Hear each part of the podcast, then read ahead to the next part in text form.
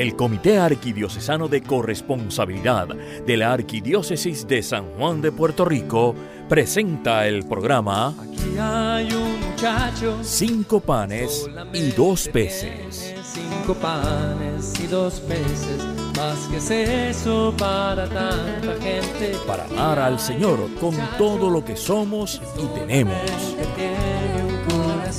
Ahora con ustedes, cinco panes y dos peces. Gente, aquí está este corazón que quiere serte fiel. Más que es eso, si no te tiene a ti. Si no te tiene a ti. Te damos la bienvenida a Cinco Panes y Dos Peces, el programa que cambiará tu manera de servir al Señor. Siempre buscando conocer mejor la corresponsabilidad, que es ese estilo de vida que nos permite acoger todo como don de Dios y amar a Dios con todo lo que somos y tenemos. Bien, hermanos, durante el día de hoy vamos a comenzar una serie de programas, alrededor de cuatro para ser exactos, donde estaremos trabajando el tema de las bienaventuranzas y cómo las vivimos desde la corresponsabilidad. Quien nos acompaña hoy, el reverendo Padre Ángel Chiapi, que es mentor nuestro en estos caminos de la corresponsabilidad y también párroco de la parroquia Cristo Redentor en Río Piedra, es nuestro recurso para el día de hoy. Bienvenido, Padre. Gracias, muchas gracias. Nos alegramos de que esté con nosotros y de que en los programas subsiguientes también nos acompañe. Un gusto, un gusto estar aquí siempre. Como ya es costumbre, comencemos invocando al Espíritu Santo. Espíritu de comunión, alma y sostén de la Iglesia. Haz que la riqueza de dones que continuamente das a cada uno sea reconocida, acogida y compartida generosamente según tu voluntad. Haznos capaces, como Jesús, de amar con todo lo que hemos recibido de ti, con todo lo que somos y tenemos, haciendo presente aquí y ahora tu bondad, tu belleza y tu amor por cada uno de nosotros. Amén. Amén. Bueno, Padre, eh, vamos a estar conversando de, la- de las bienaventuranzas y como son cuatro programas, pues los vamos a estar haciendo en cada programa, trabajar con dos bienaventuranzas, que eh, parece poco, pero es muchísimo, ¿verdad? Así que díganos usted cómo vamos a ir trabajando el tema. Bueno, pues eh, en principio vamos a ir siguiendo, ustedes saben que en el último documento que ha escrito el Papa, que ha publicado el Papa, la Gaudete et Exultate, eh, que es básicamente un documento donde él lo está invitando a todos, ¿no? En español es alegrados Sí, y al- y regocijados. regocijados, correcto, sí, pasa que el nombre oficial siempre es en latín, Ajá. pero, pero es un poquito complicada la cosa, así que sí, se llama eh, Alegrados y Regocijados en español. Eh, y en ese documento el Papa mm, fundamentalmente lo que está haciendo es una apelación a todos los cristianos a, a vivir la santidad, a buscar vivir la santidad plenamente, a no quedarse en la mediocridad a mitad de camino, sino a, a- a entregarse por completo y a dejar al Señor actuar en su vida para llevarlos a la plenitud de santidad para la que cada uno de nosotros ha sido creado. Pienso, Padre, que, que a lo mejor eh, lo que son las bienaventuranzas desde el Nuevo Testamento eh, son la correspondencia con lo que serían los diez mandamientos para el Viejo Testamento.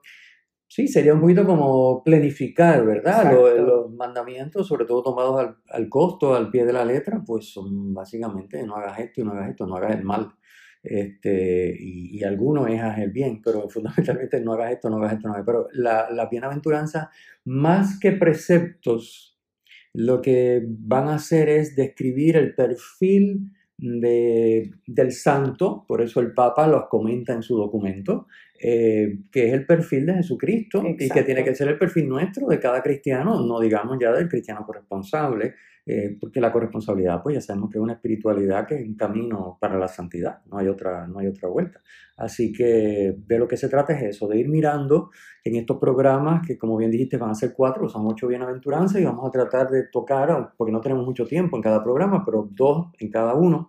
eh, y para que nuestros radioescuchas, este, nuestros discípulos corresponsables que nos siguen, eh, tengan la oportunidad de, de un poquito como que digerir más a fondo estas bienaventuranzas, que precisamente porque son un lenguaje a veces eh, puede resultar difícil de entender, eh, porque como es eh, justamente choca con el concepto del mundo y con los criterios del mundo, porque está Definitivo. dándome el perfil de Jesús, no el perfil de una persona mundana. Pues entonces uno dice, pero ¿cómo puede uno ser feliz porque está llorando? ¿Cómo uno puede ser feliz porque tiene hambre? ¿O ¿Cómo uno puede ser feliz porque, Porque es pobre. porque está sufriendo? ¿O porque, va, o porque es perseguido? ¿O lo están haciendo la vida cuadritos? ¿O porque es pobre? Bueno, eh, un lenguaje también que está llamado como que a chocar para que nos ponga, pero siempre es bueno como que de- de dialogarlo, profundizarlo un poquito más porque, eh, porque eso nos va a ayudar a nosotros primero a entender la bienaventuranza, que como dije, el Papa las comenta, las ocho bienaventuranzas en su documento. eh, a partir del número 67, el Papa empieza a, desmenuzar una por una y a comentarlas como, y básicamente siempre en cada una la coletilla es, eh, por ejemplo, pobres de espíritu, pues el que es pobre de espíritu, ese es el santo. Exacto. Eh, eh, los que lloran, esos son los santos. Los que son perseguidos, esos son los que buscan la justicia, esos son los santos. O sea, cada, cada bienaventuranza. Así que si los que nos están escuchando no han tenido la oportunidad de ver ese documento, pues por lo menos empiecen por el número 67 a leer la bienaventuranza. Y Ujú. luego les va a gustar tanto que se van a leer el documento completo, que no es extremadamente largo, no es No, no cortito, es muy largo. pero no es muy largo para lo que suelen ser estos documentos. Y Así- tiene cinco capítulos y el último Sí. capítulo se lo dedica a, a nuestra madre, Sí, María, es extraordinario, yo diría que es extraordinario porque está hecho un estilo muy llano, muy sencillo, como es típico del, padre, del Papa Francisco, no, no está escrito como para que un lenguaje así teológico profundo, sino que para que se entienda. Nada, Pues lo que queremos es, antes de entrar, eh, rematar esta idea, porque le he dado vuelta, pero no la he dicho, pero quiero que se escuche y que se sepa. La idea es que nuestros discípulos corresponsables, nuestros seguidores, nuestros radioescuchas puedan verse a la luz de lo que vamos comentando sobre cada bienaventuranza, para ver qué tengo que trabajar, qué tengo que hacer para dejar a Dios trabajar en mí más y lograr ser más fiel a ese perfil que me muestra esa bienaventuranza. Exacto. Esa es la idea. Muy bien. Muy bien, pues vamos a iniciar entonces con la primera bienaventuranza que dice, felices los pobres de espíritu, porque de ellos es el reino de los cielos. Así es. Eh, pues estas bienaventuranzas sabemos ya que son, como el Papa nos aclara, están tomadas en la versión de San Mateo, que aparecen también en San Lucas, pero esta es la versión de San Mateo, que es la versión más, más amplia y más extensa. y Así más que la. Lucas lo que tiene son cuatro y también Sí. lo, lo expresa de una manera un poco diferente, que a la hora del análisis puede cambiar. Sí, pero esta es la de Mateo, que es la que está alzando el Papa, es la que nosotros vamos a seguir. Bueno, la primera, felices los pobres en el espíritu. Lo primero que hay que saber es qué es un pobre en el espíritu. Lucas dice felices los pobres, o bienaventurados o dichosos, que son lo mismo, bienaventurados, dichosos, felices. Los pobres, dice Lucas, Mateo dice los pobres de espíritu, que es como más preciso. Porque uno no es bienaventurado simplemente por ser pobre en el sentido socioeconómico. Aunque también los pobres son bienaventurados si saben aprovechar su pobreza y vivirla evangélicamente. Pero no por el hecho de ser pobres somos bienaventurados. Entonces, claro, Mateo es mucho más preciso cuando dice los pobres de espíritu. Ah, le preocupa a uno cuando lee estas bienaventuranzas que cuando dicen los pobres de espíritu, ellos, eh, de ellos es el reino de los cielos. Y si uno lo mira en términos materiales, pudiera pensar que los ricos Ajá, sí. no tienen posibilidades. Sí, por ¿verdad? eso digo que no es, esto no, Je- Jesucristo no está hablando en términos sociológicos, Ni de en bienes materiales, económicos, no está hablando de exacto, economía, él aquí. Exacto. Está trazando el perfil que es su perfil. O sea, él no dice yo, eh, porque soy el hijo de Dios, soy un pelado, y- y- no, no, no, y soy, y soy dichoso, no, no es eso, no es esa la idea. Bueno, primero aclararle a, lo- a los radioescuchas y a los corresponsables, reino de los cielos en Mateo significa reino de Dios. Recuerden que el Evangelio de Mateo está escrito para los judíos y por lo tanto ellos no pronuncian la palabra. O sea, reino de Dios sería el reino de Yahvé, Eso no se puede decir. Entonces Mateo utiliza reino de los cielos. Eso es lo que quiere decir reino. O sea, que estamos hablando del reino de Dios. Ujú. Así que el reino de Dios es de aquellos que son pobres en el espíritu, es lo que dice la primera bienaventuranza. Y por lo tanto son felices. Los pobres en el espíritu son aquellos cuya única riqueza es Dios. Esto suena muy sencillo, pero es sumamente complicado porque para que la- nuestra única riqueza sea Dios, hay que quitar todo lo demás. Y quitar todo lo demás duele, es complicado. Pero quitar todo lo demás según criterios evangélicos, no es, pues, ¿verdad? Como dice el chiste ese, bueno, pues yo ah, suelto a mis hijos, suelto a mi mujer, suelto mi casa, suelto mi trabajo y me voy por ahí porque como hay que ser pobre, pues yo le entrego todo y, me, quedo, me quedo sin nada. No es eso lo que está diciendo, sino que aún cuando yo pueda ser jefe o dueño, empresario, empleado, lo que sea, pueda ser esposo, pueda ser soltero, pueda ser sacerdote, lo que, la, la condición de vida en que yo esté, no se trata de soltar mis relaciones y mi, mi, mi rol, mi trabajo, etc. Se trata de no estar apegado. Por ejemplo, si mi seguridad es que tengo un buen trabajo, si mi seguridad es que tengo chavos buenos en el banco, si mi seguridad es o va a ser, por ejemplo, para algunas personas el que me voy a pegar la loto y con eso se va a resolver mi problema y esa es mi seguridad. Yo estoy seguro que Dios, porque le estoy rezando hace años y eso viene. ¿eh? Estamos hablando lo contrario de lo que dice la bienaventuranza. La bienaventuranza dice que Dios sea todo. El pobre en el espíritu es precisamente pobre en el espíritu porque su riqueza, Él es pobre y su riqueza es Dios. Entonces, claro. Porque Él es pobre, su riqueza es Dios y con Dios como riqueza es realmente rico. Así que el pobre en el espíritu es el verdadero rico. ¿ok? Eso es bien importante. Lo contrario a pobre en el espíritu sería el- el- el- lo que la escritura llama rico, que repetimos otra vez, no se refiere a rico ni en términos económicos, ni en términos socioeconómicos, ni nada de eso. Se refiere al autosuficiente, Exacto. al que se basta a sí mismo o al que quizás no se ha planteado que se basta a sí mismo, pero como está impregnado de los criterios del mundo, a la hora de actuar él no cuenta con nadie. ¿eh? Oímos eso tantas veces cuando escuchamos. ¿eh? Yo apuesto a mí, yo voy a por mí. Exacto. Es decir, esos son criterios antievangélicos. O sea, yo tengo que decir, yo apuesto por Dios, no por mí. O sea, yo apuesto a abrirme a lo que Dios va a hacer en mí. Ese es el magnífica. La Virgen no apostó por ella. Ella apostó por lo que Dios iba a hacer en ella y lo que ya había hecho en ella. ¿ves? Esa es la diferencia. Pero todo esto se nos va como introduciendo, pues son criterios del mundo. Así que lo contrario a la autosuficiencia, lo contrario a que uno está seguro de que con lo que uno sabe, con lo que uno tiene, con sus relaciones, con su trabajo y con sus recursos, puede afrontar la vida y va a echar para adelante. Eso es contrario a la primera bienaventur- bienaventuranza y la podríamos leer al revés. Desdichados aquellos cuyas seguridades son ellos mismos y sus recursos, porque al más mínimo viento de, de contrariedad se les va a caer la casa encima. Ahora, felices aquellos cuya riqueza, cuya seguridad, cuya está puesta en Dios, cuya confianza está puesta en Dios para todo, que no quiere decir que porque pongo la confianza en Dios yo me siento a esperar a ver qué Él va a hacer. No, no, yo hago mi parte. Porque si no hago mi parte no puedo poner mi confianza en Dios. Aún en la, en la multiplicación de los panes y los peces, el-. Jesús sabía lo que iba a hacer, Claro. pero él contó con, con los humanos, con la ofrenda, con el que se den. Y yo creo que eso es importante cuando estamos hablando desde la corresponsabilidad, es decir, el Señor es mi todo, yo tengo toda mi confianza puesta en Él, pero sí tengo que contar con su gracia, sí tengo que contar con mi fe en Él para saber que Él va a obrar en mí. Eso me fortalece.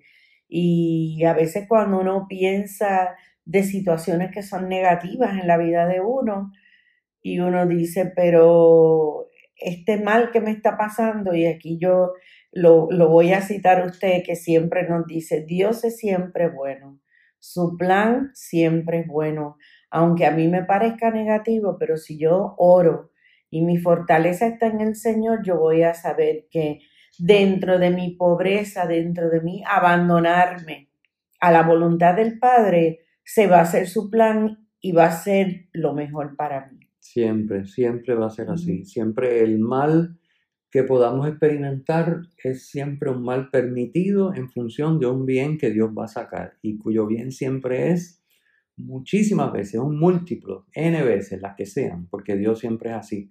Eh, del mal que hay que, bueno, ahí tenemos el caso de la cruz. La cruz es un mal terrible.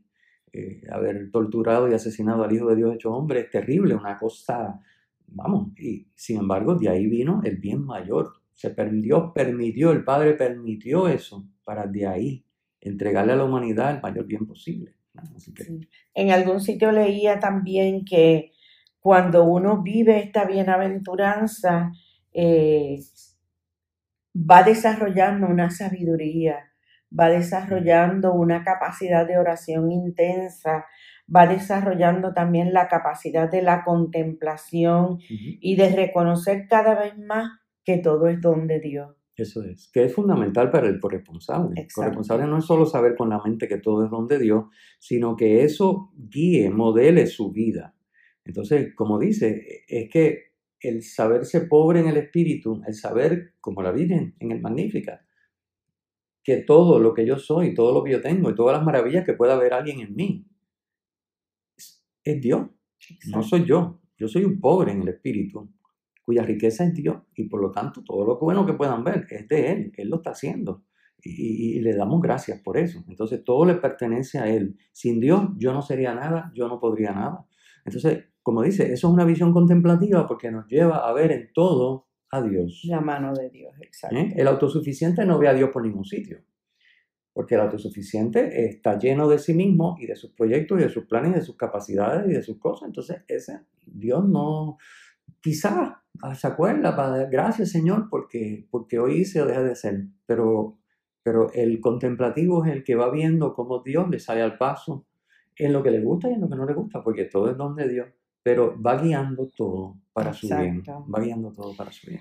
Bueno, creo que entonces podemos pasar a la pro, porque estamos esto así viendo como una vista panorámica y los invitamos, como usted dijo ahorita, a revisar este el capítulo de Mateo, ¿verdad? Donde están las bienaventuranzas y este capítulo 3 del, de la de la carta de, de Papa Francisco para profundizar un poquito más. Y Yo- también que cada uno de nosotros, como usted decía al principio también, se mire a sí mismo. ¿Soy yo pobre de espíritu o soy yo soberbio? ¿Soy yo quiero estar siempre en control de todo, verdad? Sí, yo, yo, mientras, si me permite, antes de pasar a la otra, que yo sé que ya el tiempo nos apremia para poder conversar un poquito sobre la segunda bienaventuranza, pero eh, como para que nos quede casi como a modo de examen, eh, para que nos miremos cada uno de nosotros, es decir, eh, ¿vivo yo o no la primera bienaventuranza? Pues mire, eh, algunas cosas que uno puede mirar es, o sea, ¿soy yo rico o soy autosuficiente o soy yo pobre en el espíritu? Pues, pues eh, vivo preocupado por lo que va a pasar, por lo que va a pasar mañana, por lo que no va a pasar, porque lo que, lo que logré, porque esto se dé, porque no se dé, porque ya no sé qué más voy a hacer, porque si esto no se da, entonces ¿qué pasa? ¿Vivo yo así? Ojo. Total, la palabra dice, cada día tiene su propio Bueno, pan. pero Y el Padre nuestro dice, dame el pan del día de hoy, ¿verdad? así es, pero por eso, por eso es que no soy feliz, porque el feliz es pobre de espíritu. Así que si yo estoy extremada, no es que no me preocupe y no me ocupe, hay que ate- atender las cosas, pero estoy exageradamente preocupado, estoy, me agito cuando las cosas se me van fuera de control. Cuando no me salen mis planes, cosa que nos ocurre a todos diariamente prácticamente, pues eso es para examen, para que cada uno se mire. ¿eh? Eh, mi, seguridad es lo que tengo, mi seguridad eh, son mis capacidades intelectuales quizás, mi, mi carrera, mis títulos, mis trabajos, no sé, mis relaciones, o mi seguridad por encima de todo eso, que lo hago rendir el máximo para mi familia, para la sociedad, para la iglesia, etc. Por encima de todo eso, yo sé que es Dios, es mi única seguridad. El único que va a estar ahí cuando yo me muera es Él. Todo lo demás se va a quedar.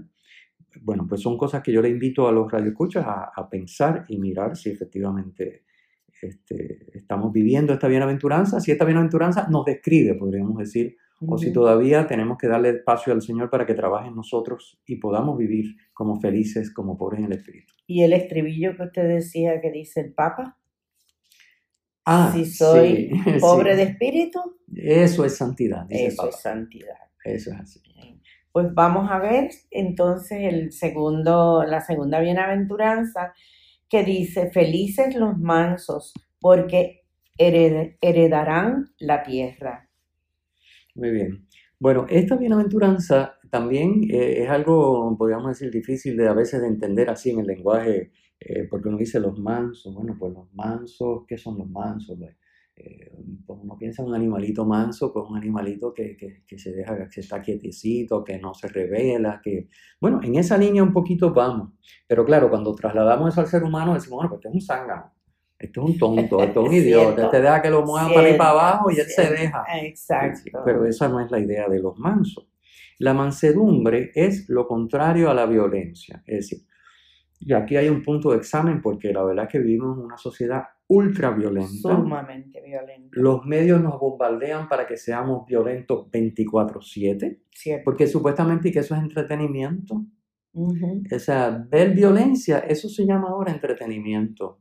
Digo, puede haber un poco de violencia, ¿verdad? Porque la hay en la vida normal y todo. Pero oye, cuando es todo el día, todas las noches, todas las películas, todos los programas son violencia, violencia verbal, violencia física, eh, entonces, ¿qué es lo que está pasando? Así que Aún en pasos de comedia, padre. Sí, o sea, que no es todo es solamente los tiros y los disparos y la son- sangre, es todo. Todo, todo, pero sí es que un- se acuerda de con los muñequitos, ¿cómo eran los muñequitos? Los muñequitos es darle con un cantazo al otro para hundirlo, enterrarlo en la tierra, sacarle los ojos, pegarle un tiro. O sea, oye, eso eh, hemos convertido la violencia en un entretenimiento. Eso es lo contrario a esta bienaventuranza. Jesucristo de violento no tiene nada, absolutamente nada. Dígame si usted no hubiera reaccionado con violencia ante la injusticia monumental que cometieron con él. Y que no fue una injusticia de decir, pues lo vamos a meter preso un año. No, no, lo vamos a, a torturar. Y como dice la escritura, ¿verdad? Como cordero llevado al matadero. Callaba, no abría la boca, como dice Isaías. Es decir, eso es mansedumbre. Claro, ¿por qué tú puedes vivir de esa manera? Porque eso para el mundo es "Mm, ese tipo un zángano. Ujú. Porque, porque ¿cómo tú no te como tú no le vas a entrar galletas a todo el mundo y a puños y tú te vas a salir de eso? Porque, porque detrás de eso, volvemos a la primera bienaventuranza, pobre en el espíritu, quiere decir, detrás de eso él ve a Dios, el contemplativo, está viendo a Dios dirigir los acontecimientos. Entonces, rebelarse contra un acontecimiento que no está reñido con la autodefensa, ¿eh? cuando uno ve que uno tiene derecho a defenderse y uno tiene derecho a evitar una injusticia. Eso es lo correcto. No es decir, ay, cométanla conmigo, porque eso es mansedumbre. Eso no es. Fíjense que esto es un hilo muy fino. Entre Mm. ver a Dios dirigir mi vida y no rebelarme ni contra Él, ni contra lo que las circunstancias y las personas a través de las cuales esa voluntad llega a mí, que fue lo que hizo Cristo, no se rebeló, la asumió mansamente. Eso es lo contrario a la violencia. Y lo otro es decir, como esto no me gusta, yo le caigo en cantazo aquí, yo le tiro, yo no me dejo de ninguna manera, primero muerto que que me toquen. Entonces, fíjense que en el mundo está muy escasa la mansedumbre, mientras que lo que abunda es precisamente la enemistad y la violencia. Y como dije ahorita, no solo la física, sino también la verbal y la emocional, que eso está ahora tremendo, porque como Sí. somos violentos, y claro, la violencia física pues es una cosa obvia y entonces pues, pues uno no quiere ir a la cárcel, pero entonces la emocional es más sutil, la Exacto. verbal también, pero es igual de dañina y es igual de indicadora de que lo que tenemos dentro está mal. Está, la, la bienaventuranza va precisamente, fíjense como dice, heredarán la tierra. Eso quiere decir que el manso, que sabe que Dios dirige los hilos de su vida y que está conduciendo su destino y que él simplemente, por eso es que hay que orar, porque el que no ora no ve a Dios dirigir nada. Y entonces continuamente está con su plan y las cosas que no le salen bien, pues se está revelando y está siendo violento continuamente. Mientras que el, el que ora y va viendo a Dios y se va acostumbrando a través de la palabra, de los sacramentos, a ver a Dios actuar en su vida, pues entonces va siendo dócil a lo que Dios le va enviando, a lo que Dios va disponiendo en cada momento. Y Dios les va a dar todo, porque cuando uno deja que Dios actúe, Dios le da todo. Por eso dice, heredarán la tierra. ¿Eh? Esto también es un lenguaje como de escritura, ¿verdad? Del Antiguo Testamento. Pero Exacto. heredar la tierra quiere decir, alcanzarán la plenitud de lo que, de, de- de lo que desean, de lo que los hace, alcanzarán lo que los hace plenos, por decirlo de alguna manera. Exacto. Podríamos decir que la, que la mansedumbre de Jesús la convierte en, en un signo de verdadera grandeza, que le- lo que conllevó fue que Él se abajara, que Él dejara su condición divina, ¿verdad? Para, para servirnos, para, para elevar a los demás, porque Él se abajó para destacar a los demás, para ganar la salvación para los demás, para sanar. ¿verdad? Eh, no recriminó al pecador, no, re- no recriminó pues desde su mansedumbre, ¿verdad? ¿Y, y cómo se relaciona esto entonces, eh, esta bienaventuranza con la corresponsabilidad? Bueno, eh, obviamente el, el que el corresponsable, que sabe que todo es don de Dios, no tiene por qué ser violento, debe de ser manso, porque cuando constata que es la voluntad de Dios la que se está cumpliendo en su vida, no hay por qué rebelarse, porque si estamos en las manos de Dios, eso es lo correcto, eso es lo que tengo que estar haciendo. Es decir, no, no tiene que gustarme lo que Dios ha dispuesto. A Cristo no le gustó la cruz. Si le hubiera gustado, no hubiera sudado sangre en ese maní. Es decir, Cristo no, no era un loco. Eh, lo que pasa es que veía al Padre, tenía al Padre ahí consigo. Él, él- él sabía que el Padre estaba con él en cada momento y que el Padre había dispuesto eso como el, el- camino para vencer el mal y el pecado en el mundo. Entonces, eh, es una cosa bien profunda que el mundo no entiende. Eh, esto es, finalmente, ya se nos ha ido el tiempo y tenemos que, pero para examen de los que nos están escuchando y de nosotros mismos, es decir, eh, soy prepotente, soy engreído, soy impaciente con los demás. Y esto a veces pasa hasta en la vida parroquial, No en veo los mis grupos, en defectos. los ministerios. Ah, porque es que es eso. Exacto. No veo mis defectos, pero veo los de los demás. ¿eh? La viga en el ojo del ajeno y no veo la paja en el mío. Estoy seguro, como alguna persona, ¿verdad? Yo no tengo ningún pecado. Yo no me confieso porque yo no tengo pecado. Ah, bueno, qué chévere. Este, eh, los débiles y los ignorantes son los demás. Yo no. Yo soy el capaz, el que sabe, el hábil. Yo sé lo que tengo que hacer y yo puedo hacerlo. Bien. Pues entonces esa persona no va a reaccionar mansamente. Esa persona va a reaccionar violentamente. Porque como Él está en control, y eso es una utopía, nadie está en control de nada. El único que está en control aquí es Dios. Pues la reacción natural va a ser violenta. Y más cuando se me, esos son los estilos que se me han enseñado, que se me siguen alimentando bajo la capa de entretenimiento, pues así es como yo voy a reaccionar. Y eso es lo que estamos viendo, lamentablemente. Dios mío, cómo vuela Bueno, el tiempo, Padre, pero va- Sí. pues, seguimos desarrollando y volvemos a estos temas a lo mejor en otras intervenciones, ¿verdad? En programas subsiguientes. Quisiéramos terminar con la oración como siempre hacemos y decimos, Señor Jesús, danos una sed insaciable de ti, para que buscándote de corazón vivamos como tú, amando como tú, dando la vida como tú mostrando nuestra fe en ti con nuestra manera de ser y de actuar, para que otros te conozcan, te sigan y así te amen como nosotros buscamos amarte a ti. Que así sea. Quisiéramos antes de tener la bendición del Padre recordarle que los diáconos de la Arquidiócesis de San Juan van a tener el primer, eh, el primer sábado de septiembre su renovación anual de promesas diaconales va a ser en la parroquia Corazón de María, en la urbanización Santiago Iglesias, a las 10 y 30 de la mañana. Comenzarán con una misa presidida por su excelentísima eh, Monseñor Roberto González Nieves, eh, eh, Arzobispo. arzobispo de la Arquidiócesis de San Juan. Así que quedan todos invitados para dar gracias por ese servicio diaconal de nuestros hermanos. Y quisiéramos en este momento entonces pedirle al Padre que nos dé su bendición Claro que sí, con mucho gusto. Que el Señor esté con ustedes. y con tu Que la espíritu. bendición de Dios Todopoderoso, Padre, Hijo y Espíritu Santo, descienda sobre ustedes.